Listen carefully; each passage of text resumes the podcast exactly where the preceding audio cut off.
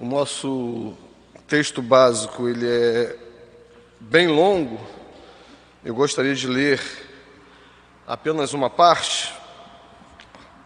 Mas antes de ler, eu gostaria de mostrar uma coisa, uma curiosidade no livro do Gênesis que eu acredito ser de importância. Foi de importância para mim e pode ser que seja importante para os irmãos. E eu gostaria de compartilhar com os irmãos aquilo que eu tenho aprendido. O livro de Gênesis ele pode ser dividido em dez partes. E para estudo isso é muito importante quando você divide, que você tem uma ideia de cada parte. E eu li o livro de Gênesis já algumas vezes, né? Como ele é o primeiro livro da Bíblia, eu acho que é o livro que eu mais li. Que é, não, não vou mentir para os irmãos, né? Mas eu tentei ler a Bíblia várias vezes. Eu sempre começo pelo Gênesis. Então acho que ele foi o que eu mais li por conta disso porque eu começava, e aí lá nas genealogias eu me perdia, e aí começava de novo de Gênesis, e lá nas genealogias eu me perdia, e Gênesis foi o que eu mais li, assim, eu gostei bastante, né? Achei muito interessante. É, é, eu sou da época do franelógrafo. Ah, deixa eu perguntar aos irmãos, você que está aí na internet também, deixa eu perguntar a você. Quem é da época do franelógrafo? Quem é? E é pouca gente. Ah, não, é, é o pessoal que está com vergonha de dizer que é. O pastor não é dessa época do franelógrafo, não, não sabe nem o que, que é isso. Eu sou jovem. Eu sou da época do franelógrafo. Era uma franela, não era isso? E tinha outra franela no, nas fotografias. E aí, com uma franela com a franela cola, se colava ali e se contava as histórias, né? E eu fui educado assim, né? Como menino lá em Duque de Caxias. Então vamos ao que interessa. Abre sua Bíblia aí no livro de Gênesis, capítulo 2. Gênesis, capítulo 2. Você vai ver uma palavra que nas línguas originais ela é chamada toledar. É uma palavra que significa origem, pode significar também Gênesis, pode significar também origem, pode significar, origem já tinha falado, né? pode significar também genealogia ou família. E essas dez partes que Gênesis é dividido, é, todas elas é introduzida por essa palavra, é a palavra toledar. Então, lá no capítulo 2, versículo 4, você tem: Esta é a Gênesis dos céus e da terra. E ali se conta a história de, se conta a criação de Adão e logo depois de Eva e percorre até o capítulo de número 5.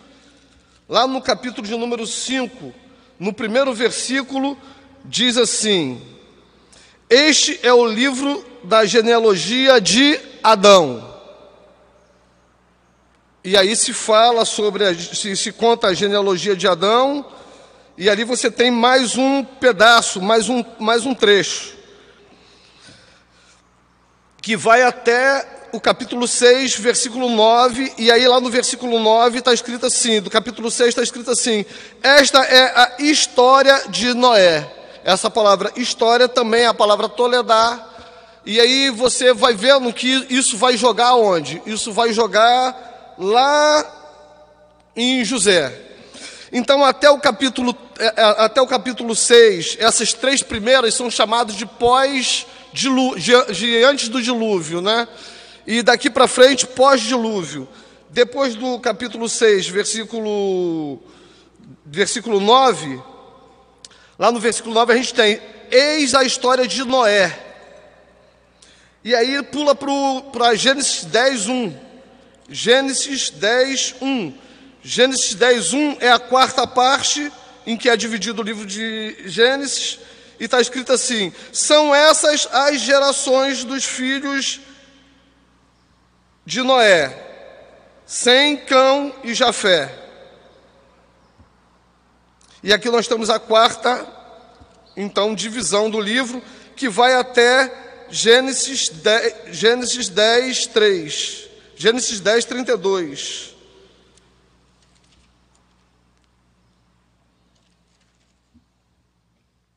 Em Gênesis 10, 32, são estas as famílias dos filhos de Noé.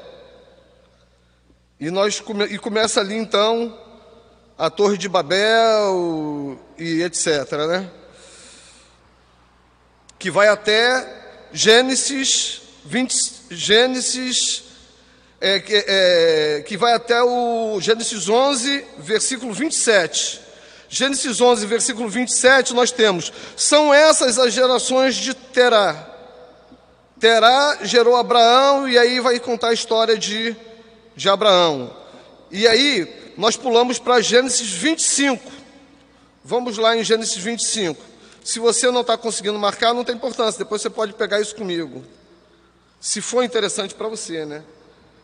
Gênesis 25 diz assim: São estas as gerações de Isaac, filho de Abraão.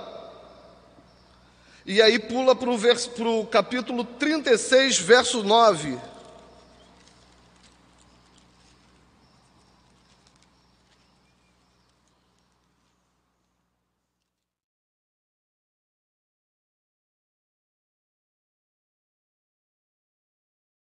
E lá no capítulo 36, verso 9, está escrito: Esta é a descendência de Esaú. E aí conta a história de Esaú e pula para o 37, versículo 2. No 37, versículo 2, se você está acompanhando aí, você vai ver: Esta é a história de Jacó.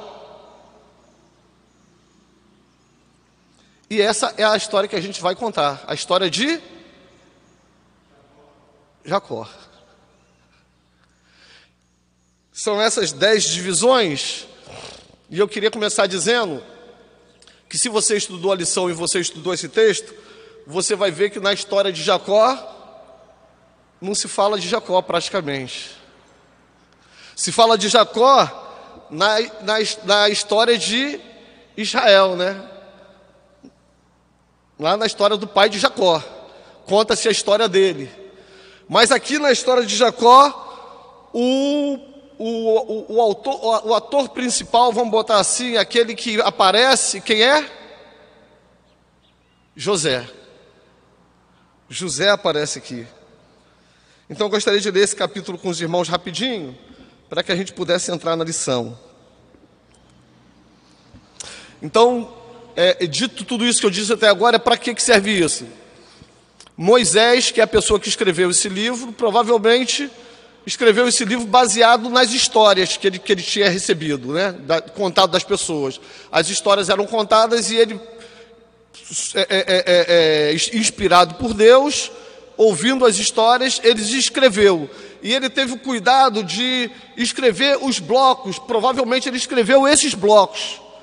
E escrevendo esses blocos, ele, ele, ele acabou deixando claro para a gente os blocos pela, por essa palavra toledar, que mostra o início de cada bloco, o início de cada história que ele está contando. É, é, o livro de Gênesis é uma narrativa, e as narrativas são excelentes por causa disso. Porque muitas das vezes o, o, o ator do livro. É, falei errado, o, ator, o autor do livro é, é, é, o Espírito Santo, é Deus, né? Mas a pessoa que está escrevendo ali, o autor, vamos botar assim, ele dá deixas pela narrativa. Durante a narrativa, ele, ele diz uma coisa assim: ó, presta atenção nisso. Estou te contando um caso, presta atenção nesse caso, que lá na frente você vai ver um negócio interessante. E eu gostaria de compartilhar isso com os irmãos. Vamos lá, vamos ler o capítulo de número 37.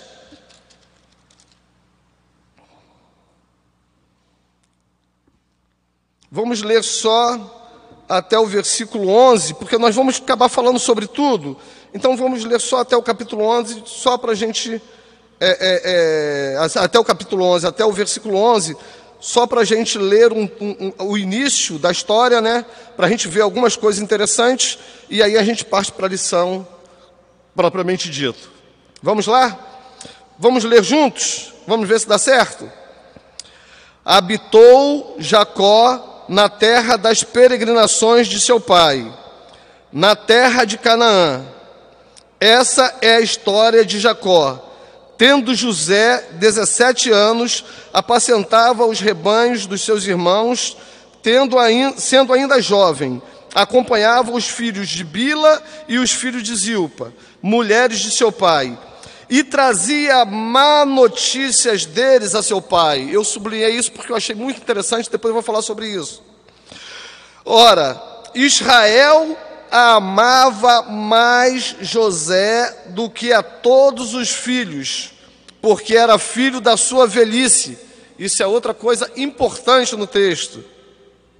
E fez uma túnica de, de mangas compridas. Isso é outra coisa muito importante. Vendo, pois, os seus irmãos que o seu pai amava mais que a todos os outros filhos, odiaram-no e já não lhe podiam falar pacificamente. Vou pedir o diácono que me traga um pouco d'água, se, for possível. Uma água. Odiavam ainda.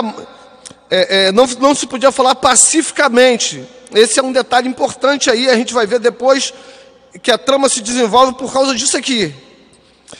Teve José um sonho e o relatou aos seus irmãos por isso o odiaram ainda mais, mas ele já era odiado antes. Pois lhe disse: Rogo-vos ouvi esse sonho que tive.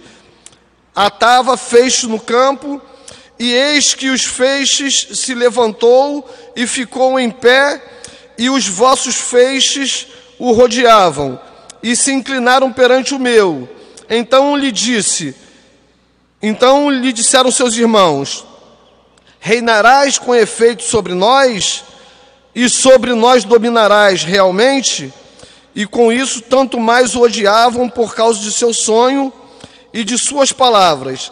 E teve ainda outros sonhos e o referiu a seus irmãos, dizendo: Sonhei também que o sol e a lua e onze estrelas se inclinavam perante mim, contando-o a seu pai e a seus irmãos, não a, a seus irmãos, repreendeu seu pai e disse: Que sonho é esse que tiveste? Acaso viremos eu e tua mãe e teus irmãos a inclinar-se perante ti na, sobre a terra? Seus irmãos tinham ciúmes. O pai, no entanto, considerava o caso consigo. Amém? Vamos orar? Pai, nós te agradecemos esse texto lido, te suplicamos que tu nos dê iluminação para falar sobre uma história tão importante para nós. Uma história, ó Deus, que nos mostra a tua soberania, a tua graça, que nos mostra, ó Deus, como tu ages, tu tens a sua maneira própria de, de dizer. Tu tens, ó Deus, como se diz, os teus caminhos, os teus decretos. Tu já tens, ó Deus, a, os teus planos escritos e eles nem sempre é, estão de acordo com os nossos planos e nós precisamos entender essas coisas e por isso te suplicamos a tua presença, te suplicamos que o teu Espírito, te suplicamos, ó Deus, que as nossas mentes sejam abertas e inclinadas a ouvir a tua palavra em nome de Jesus, amém. Então, queridos,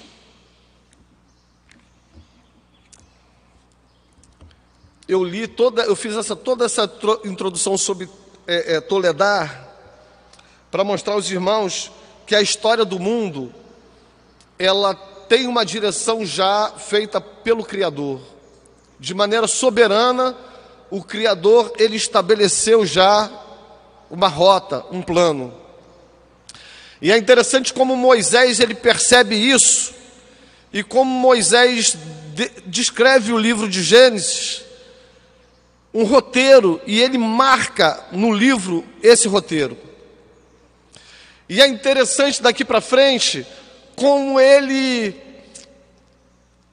como ele escorrega e ele descrevendo essa história de Jacó, ele descreve, na verdade, a história de José, e ele dá deixas dizendo: Olha, preste atenção nisso, veja, veja isso, veja esse detalhe. A lição vai nos mostrar um outro personagem, se você estudou a lição, você sabe disso, que é o personagem Tamar. E ele se. É o, é personagem Judá, aliás, Tamar é o, co, é o coadjuvante, né? O personagem Judá. E Jesus, ele veio da tribo de Judá, não é isso? E é esse é o cara que vai entrar na genealogia de Jesus. E quem é José? José é o personagem que foge da mulher de, de, de, de, de Potifar, né? Ele foge da mulher de Potifar e ele diz: eu, eu não posso fazer isso contra o meu Senhor e nem muito menos contra o meu Deus. E ele foge. E ele não está na, na genealogia. E quem é que está na genealogia? Judá, que é o sujeito que praticamente vendeu seu irmão, porque ele até defende, mas vendeu, estava junto. Para mim, vendeu. E ele, e ele ali depois ele sai da sua terra, que, era uma, que já era uma infração grave, se junta com uma mulher de outro povo, que é outra infração grave, e ele tem filhos com essa mulher de outro povo. E um de seus filhos casa-se com a mulher, e aí se desenrola alguma coisa que eu vou mostrar lá na frente, não vou mostrar aqui agora mas eu gostaria que você percebesse que Moisés está lidando com isso, é, é, ele está falando sobre essa história que lhe foi contada e ele, por inspiração divina, está escrevendo para que isso chegue até nós, porque isso tem uma lição grande a nos mostrar. Qual é a lição que nós temos disso? Que Deus, Ele dirige a história. Então, queridos, eu queria que você daqui para frente prestasse atenção porque muitas das vezes, é, é, graças a Deus, irmãos, eu, eu, eu, tenho ido muito bem, graças a Deus. Eu tenho as minhas dificuldades por causa da pandemia, né? Mas eu tenho ido muito bem. Mas houve uma época em que a minha empresa só fechava no vermelho. Só fechava no vermelho. E os irmãos sabem o que é isso? Os irmãos, alguns dos irmãos já trabalhou 30 dias e no final teve que pagar para trabalhar. Alguns irmãos já fez isso. Eu já tive o privilégio de fazer isso. E quando eu digo privilégio, foi porque isso me ensinou muito. Principal, o principal aprendizado disso é, é, é, é, tenha fé, tenha paciência. Porque o pessoal da outra teologia me dizia, coisas que eu ouvi durante esse período. Você precisa participar de uma corrente de oração.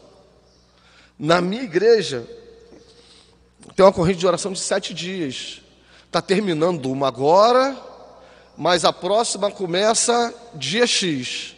E eu não, eu queria, é, é, não é criticando quem faz isso é, pontualmente, não é, não é contra você, mas é contra aquilo que é feito, que é uma coisa que não é bíblica. Porque você estimula a pessoa a ir por causa desse evento, e a pessoa não precisa ir por causa desse evento, a, precisa, a pessoa precisa glorificar a Deus aonde está. E esse é o ponto da lição. Se você está bem, você precisa glorificar a Deus, e se você não está, você precisa glorificar a Deus. Porque você precisa entender que você está naquela situação porque Deus colocou você ali. Eu não sou masoquista, mas é assim que é. É assim que a Bíblia relata em muitos textos. E nós temos aqui esse jovem, e ele está começando os problemas da vida dele. Ele nasce numa família de 12 irmãos, já é uma família complicada, né? 12 já é um número complicado. E ele nasce num, num, num, na família de um pai. Eu espero que a igreja não. não, não mas eu estou falando a verdade de um pai que é trapaceiro, né? um pai trambiqueiro. Uma pessoa que lesou até o próprio irmão, que para voltar para trás teve dificuldade, botou os filhos na frente. A verdade é essa: que Jacó era uma pessoa que não tinha uma índole 100%, como, como nós também não temos, né? Ninguém está aqui apontando o dedo em Jacó e se colocando de fora. E provavelmente nessa família ele aprendeu algumas coisas ruins também, né? É, aí está o destaque daquela, da, da, daquela frase que eu li, que eu, que eu destaquei: trazia má notícias dos seus irmãos a seu pai, né? Pessoas que falam a verdade normalmente são pessoas tidas como problemáticas.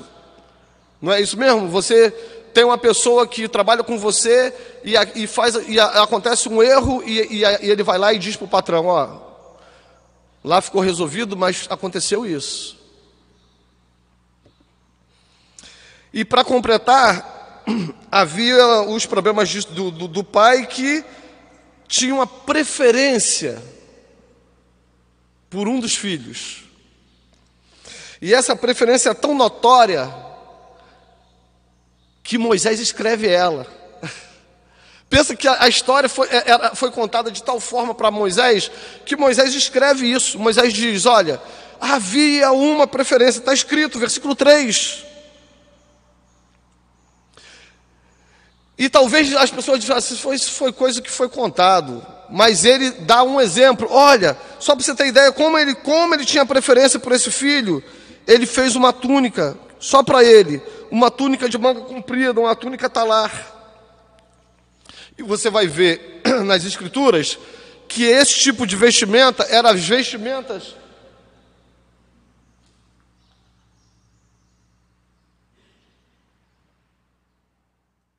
Eram as vestimentas dos filhos dos reis.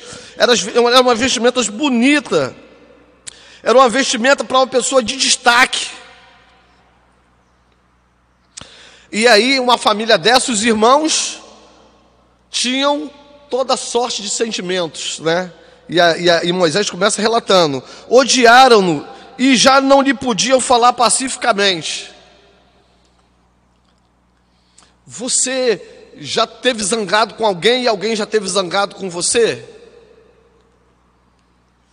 E às vezes você está zangado com alguém, alguém está zangado com você, e aí você esfriou um pouquinho, você procura ele para falar de uma coisa boa.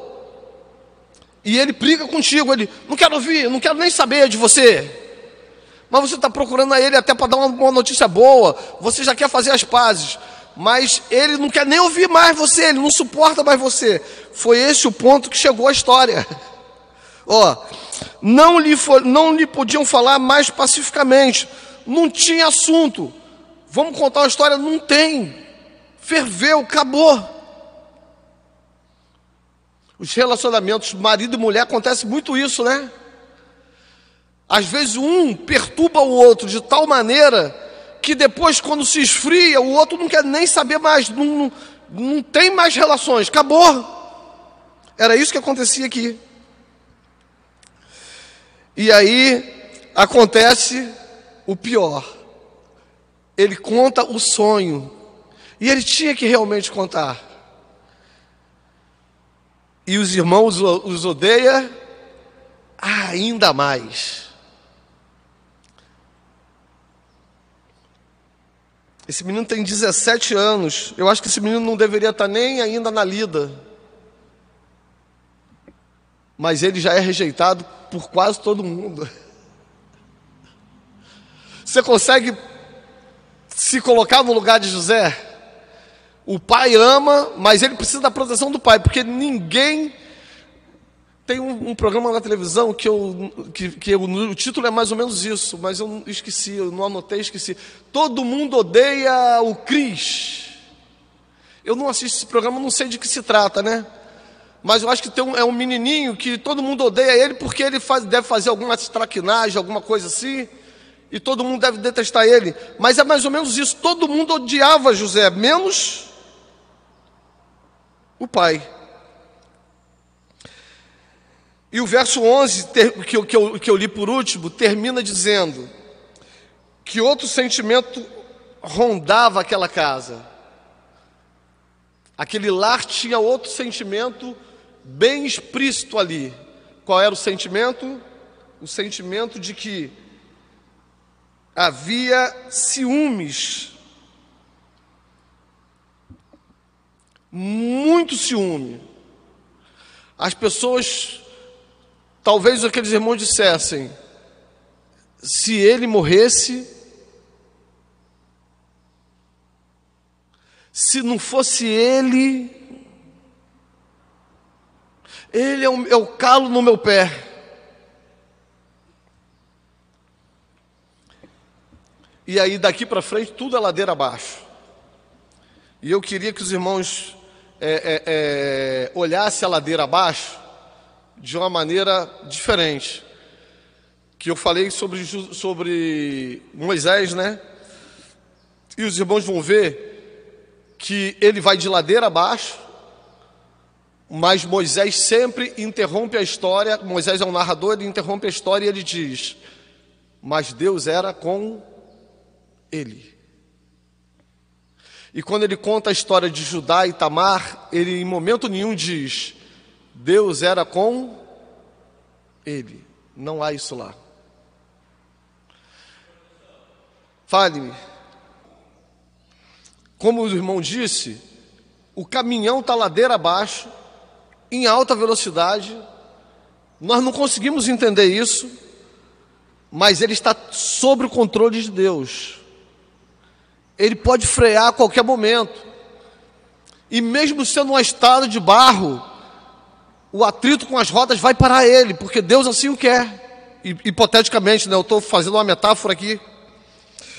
Então eu gostaria que os irmãos é, é, é, voltassem lá e percebessem que Moisés, ele de maneira própria, ele, ele, ele intencionalmente, ele pega no meio dessas duas histórias e coloca a história de Judá e Tamar.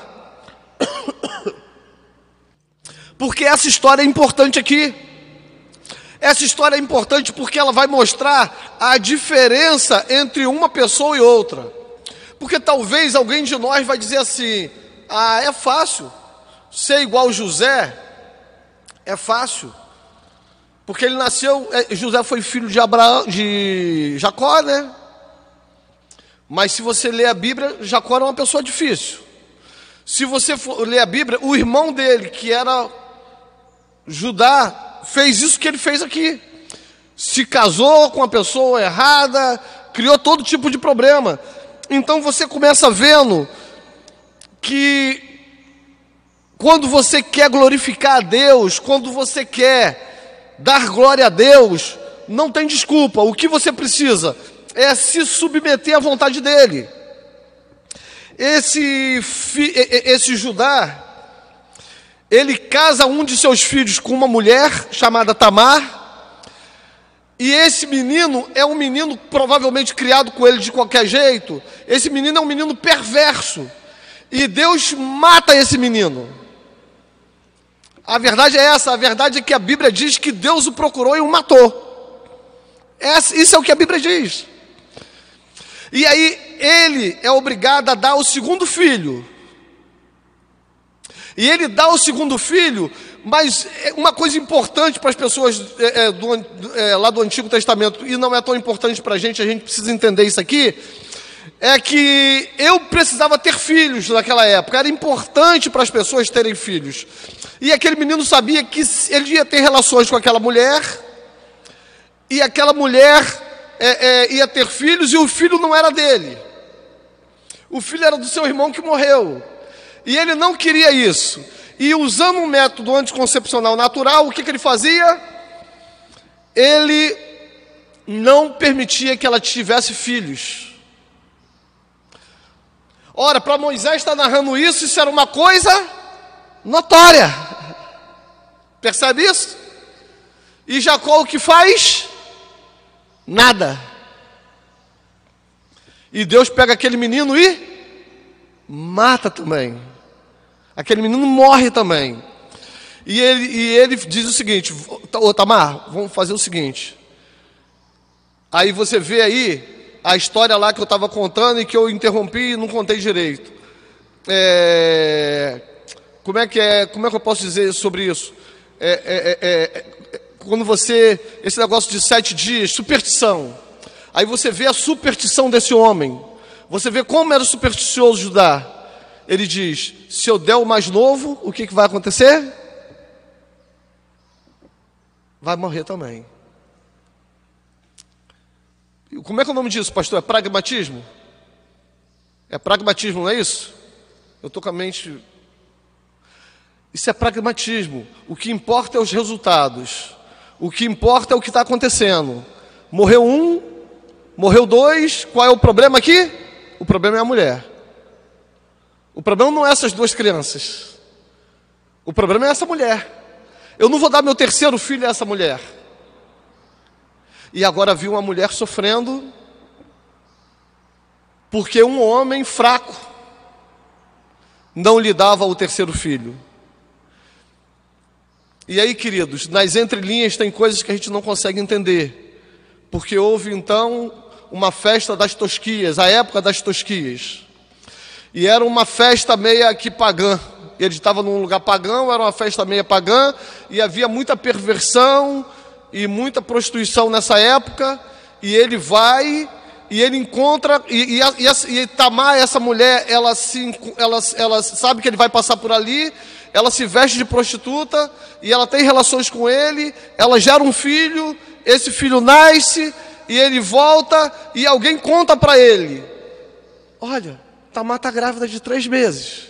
E ele, não sabendo que é o pai, ele diz: Pode pegar e queimar no fogo. E aí você vai ver que toda pessoa que se envolve com as coisas fora das Escrituras, mais do que com as Escrituras, ela se torna avarento. É, eu acabei de falar a palavra, esqueci de novo, né? Mas é, é, supersticioso, se envolve com promiscuidade de maneira muito fácil, mas aparentemente ele está muito bem. E graças a Deus que pelo menos esse homem reconheceu o seu erro. Porque nós vemos pessoas nos nossos dias que quando percebe isso, mesmo assim não dá o seu braço a torcer, está tudo favorável, está tudo claro que está acontecendo da, da, maneira certa ali, que ele está fazendo tudo errado, e ele não dá o braço a torcer.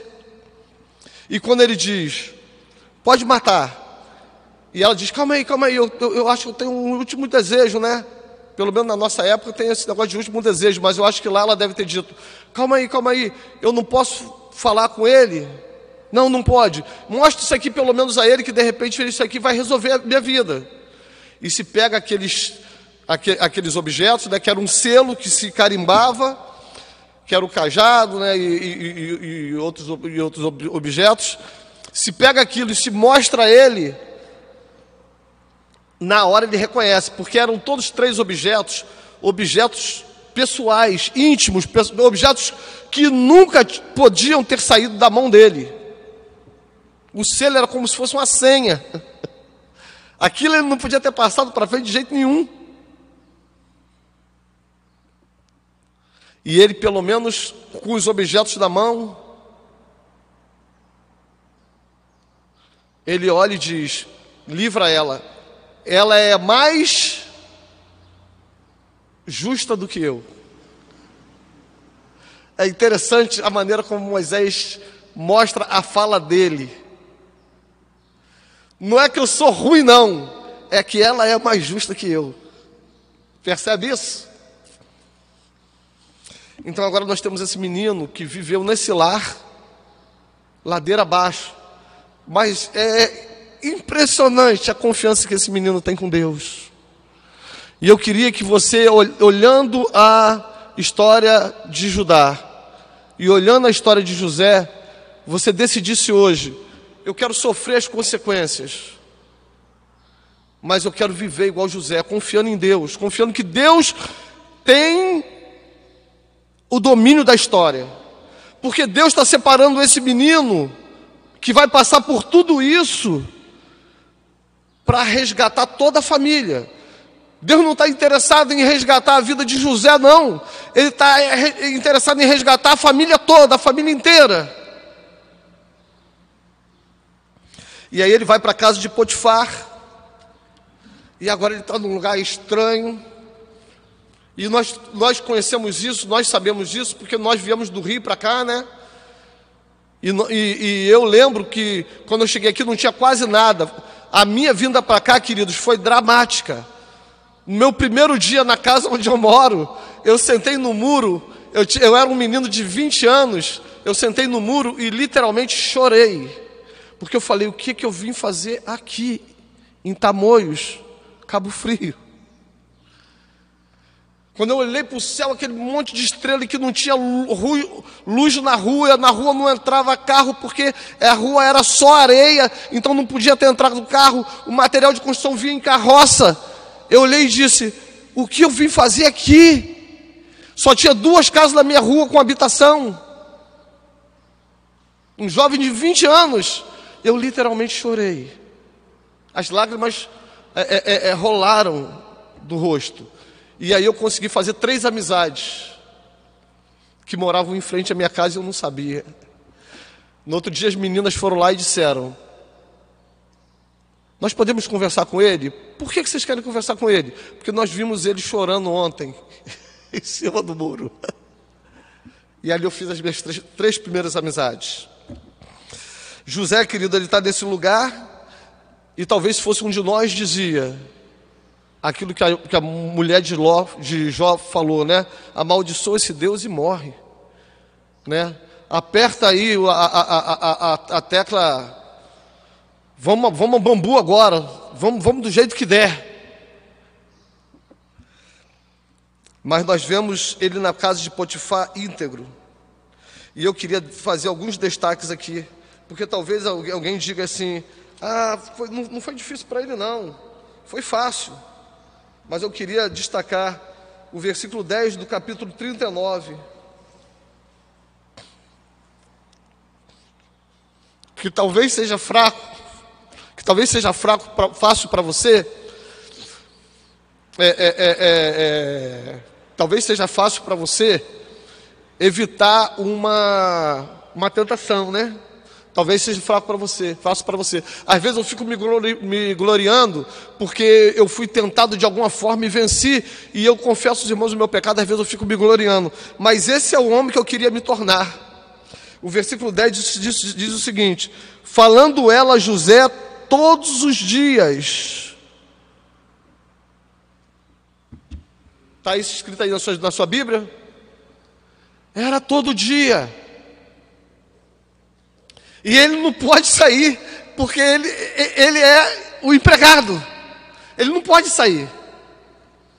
Mas todo dia, todo dia, quando você sair para trabalhar, queridos, vai haver uma tentação, vai haver uma decisão que você precisa tomar. Ou eu honro o nome de Deus, ou eu honro o nome de outra pessoa. Não é assim? Ou é diferente? Porque na minha vida é assim. Todo dia eu saio para trabalhar e aparece alguém que diz: Não dá para você fazer isso aqui? De repente é só comigo, né? De repente com os irmãos não acontece nada disso. Mas todo dia acontece comigo. Todo dia eu venho e a minha mente diz: Para que acostar? É só atravessar para o outro lado. Por que devolver o troco que o cara te deu errado ele deu errado? Isso é problema dele, não é problema seu. Por que, que eu não posso olhar para aquela menina se Deus fez a natureza bonita e eu posso olhar? São decisões que você pode tomar todo dia. Judá tomou a decisão dele, José fez diferente.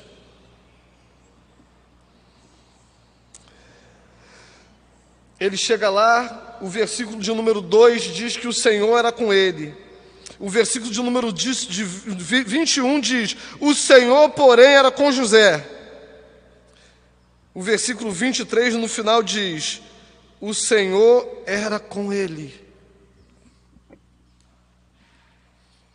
Essa é a oração que você precisa fazer de manhã cedo. Seja comigo, Senhor, para que eu possa vencer as tentações desse dia. Essa é a oração que você precisa fazer de manhã cedo. Você precisa entender que você não vai vencer a, a tentação sem Deus. Mas você precisa lutar com a tentação como se dependesse tudo de você. Entendeu? De manhã cedo você vai olhar e você vai dizer: Eu não consigo vencer a tentação sem Deus. Deus, me ajuda. Durante o dia, na hora que a tentação vier, você tem que dizer: agora é comigo. Deus já me capacitou. Deus já me deu força. eu já li a sua palavra, agora é comigo. Agora eu é que preciso largar minha túnica para trás e ir embora. E sofrer as consequências.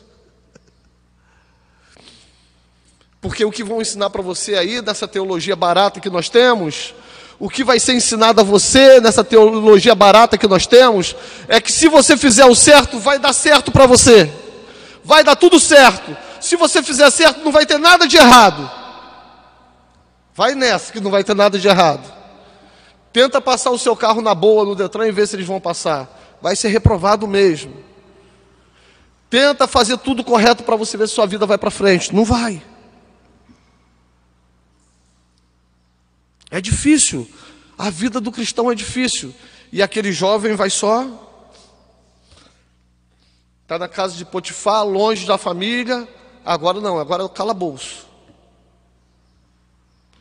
Agora ele está no calabouço, agora ele sai e está diante do rei, que pode matar ele.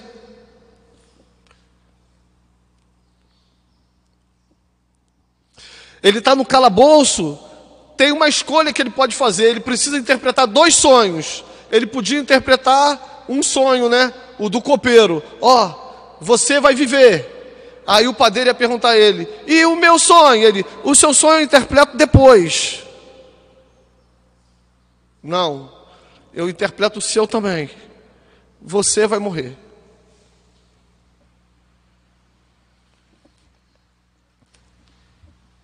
Precisa ter coragem. A vida é para os fortes. Não estou dizendo isso porque eu sou forte, não. Acho que eu sou até o mais, o mais frágil, né? Acho que eu, eu até me emociono mais do que o normal. E às vezes eu tomo decisões erradas também, como todos os irmãos. Mas é preciso ter coragem. Que horas tem? Estou terminando então. Já passei da hora, né?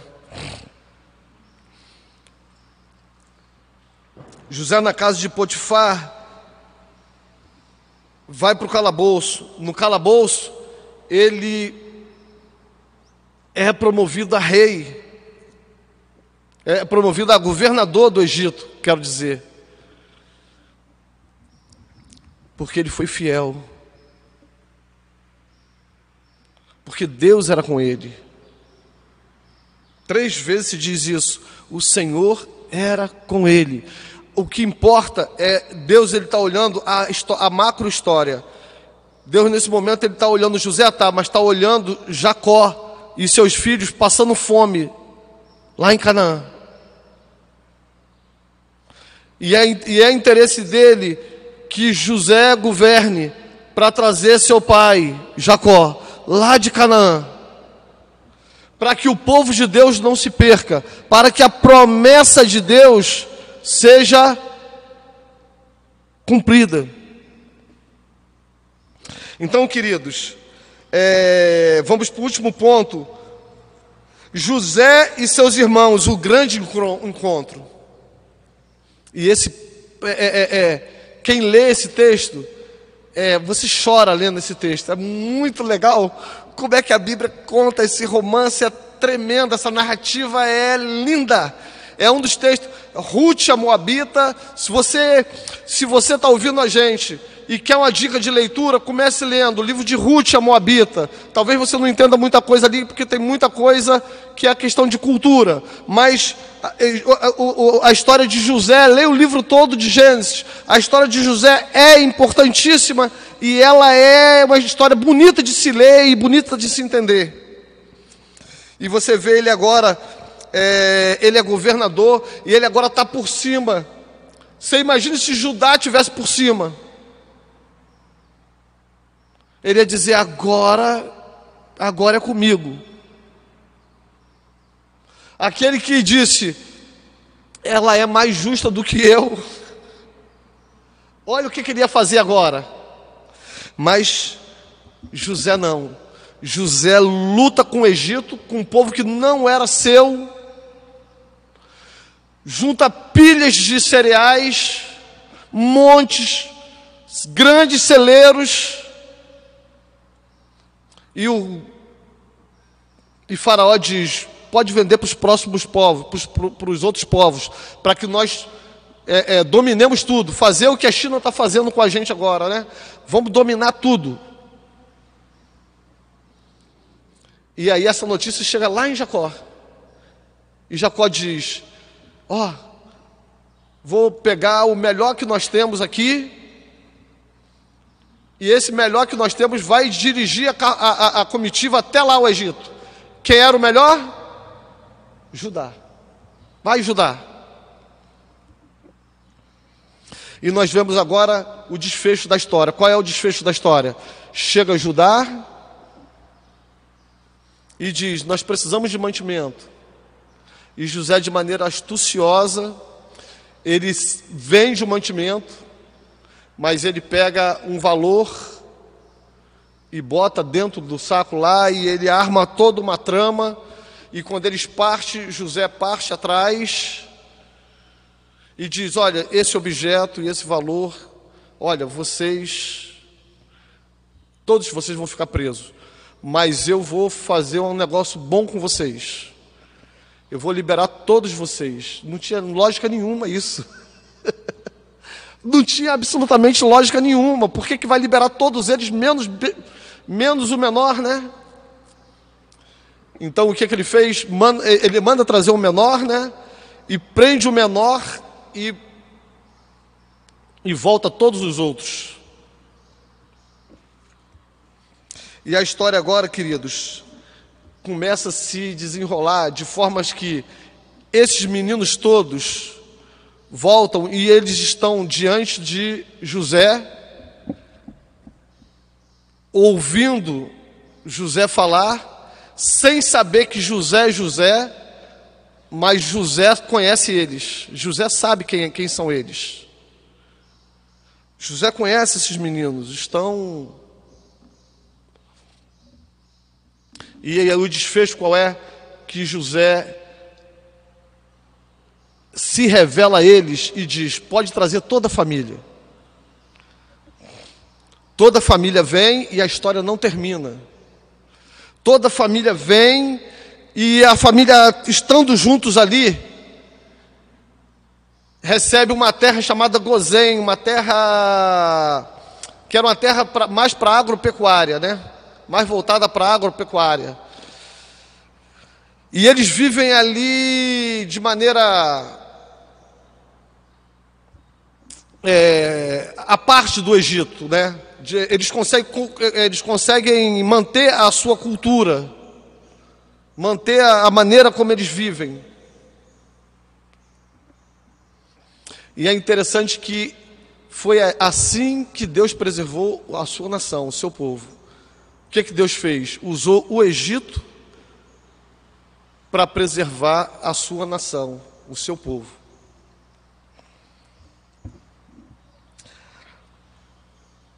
A tentação, a, tentação agora era do jovem hebreu ele, ele abandonar Deus e querer se exaltar, né? Querer se querer mostrar que ele que ele era a pessoa. Mas ele não faz isso, ele, ele se humilha junto. Em primeiro lugar, por meio de José, Deus promoveu, proveu alimento e sustento ao seu povo. Os sete anos de fome, é, é, isso eu já falei. No Egito, eles se ajoelham diante do grande administrador, já falei também. Né? Deus usou toda a situação também para trazer a redenção de relacionamentos quebrados. Essa é a parte que eu precisava falar. Essa é a parte que, na verdade, eu estava falando. Né? Os irmãos estão diante dele agora e ele decide mostrar aos irmãos que não há nenhum rancor nele. Mas eu penso que esse jovem fez isso não, não por si mesmo, mas por ele entender a história, por ele compreender o que na verdade estava acontecendo ali, né? O que estava acontecendo ali? O que estava acontecendo ali? Ele estava entendendo a história, ele estava dizendo, ele, ele diz para os seus irmãos: é, vocês intentaram mal contra mim, mas Deus transformou o mal em bem. E nós precisamos aprender aqui uma grande lição. Primeiro, a verdade precisa ser dita. Se alguém te ofendeu, se alguém te magoou, às vezes eu vejo, né? Alguém chega lá e prejudica profundamente alguém, e esse alguém que foi prejudicado diz: Eu te perdoo. E eu fico pensando: que, que doideira é essa? Porque ele foi prejudicado, né? Alguém pega, vende um carro e recebe um trambique danado, toma um prejuízo grande, e aí ele que tomou um prejuízo grande diz: Eu te perdoo. Não faz sentido. Não é assim. Olha o que José diz. José começa dizendo: Vocês fizeram um grande mal. O que é, é. O que é, precisa ser dito. Você não está aqui para humilhar ninguém, mas precisa ser dito: olha, o que você fez foi um grande mal. Você me deu um, você me lesou, você me prejudicou, eu perdi um carro por causa de você. Você me cometeu um grande mal. Mas eu quero perdoar você, eu quero zerar isso. Porque o mal que você fez para mim, Deus transformou em bem. E por isso você está aqui conosco. E por isso eu quero abraçar você. E a história, e a história vai à frente no sentido de que o pai Jacó morre. E os irmãos dizem: é, ele vai nos matar. Ele certamente vai, vai nos matar agora. E José dá essa lição: diz, não, vocês fizeram errado. Né? E José pede a eles: quando eu for daqui para frente, quando eu for daqui para fora, quando vocês forem daqui para fora, levem os meus ossos com vocês, né? A humildade de José de reconhecer até que precisaria deles para que eles levassem os seus ossos. Porque José de alguma forma sabia que ia morrer ali, que não ia sair dali vivo. Queridos, que Deus possa nos abençoar para que nós possamos entender que Deus dirige a história. Parece que está tudo difícil, parece que está tudo ruim. Precisamos ter conhecimento de que Deus dirige a história. Piorou, porque Deus quer assim. Deus tem alguma coisa para mim aqui. Piorou mais ainda, ah, mas eu vou, eu vou deixar seguir isso? Não, eu vou lutar contra isso. Mas eu vou lutar para melhorar. Mas eu tenho que entender que Deus está fazendo da maneira dele. Deus está fazendo da maneira dele. A gente precisa ter humildade. Humildade para aceitar as coisas que têm que, tem que ser aceitas. Né?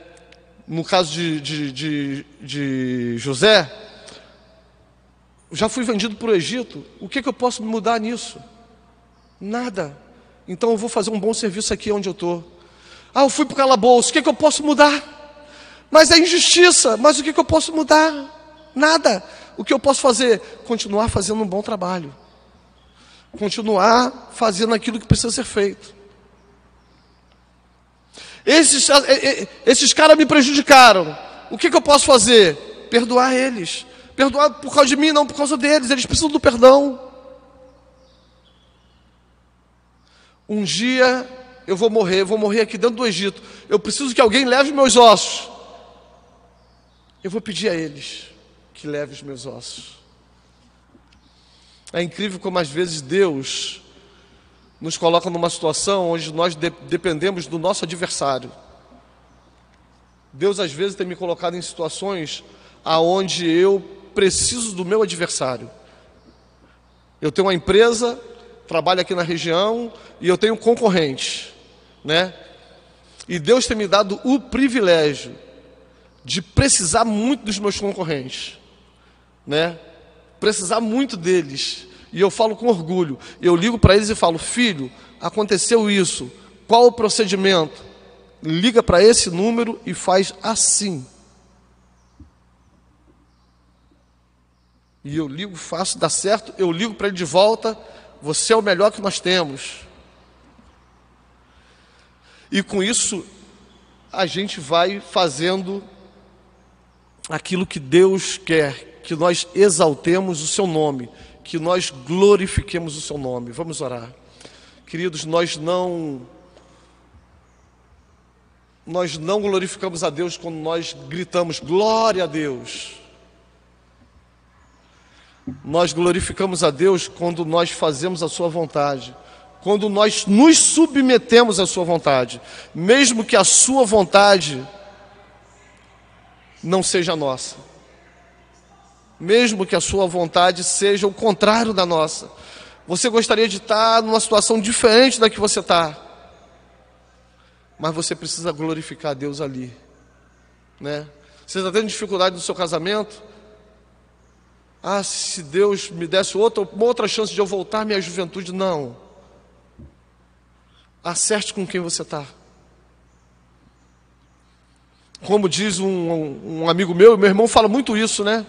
Meu irmão é um exemplo para mim nesse sentido, ele fala muito isso. Ele diz: conquistar uma moça na, na, na adolescência não é difícil, é fácil. Difícil é, é reconquistar ela todos os dias depois que você casa. Porque os, os problemas acontecem e você precisa glorificar a Deus fazendo aquilo que tem que ser feito.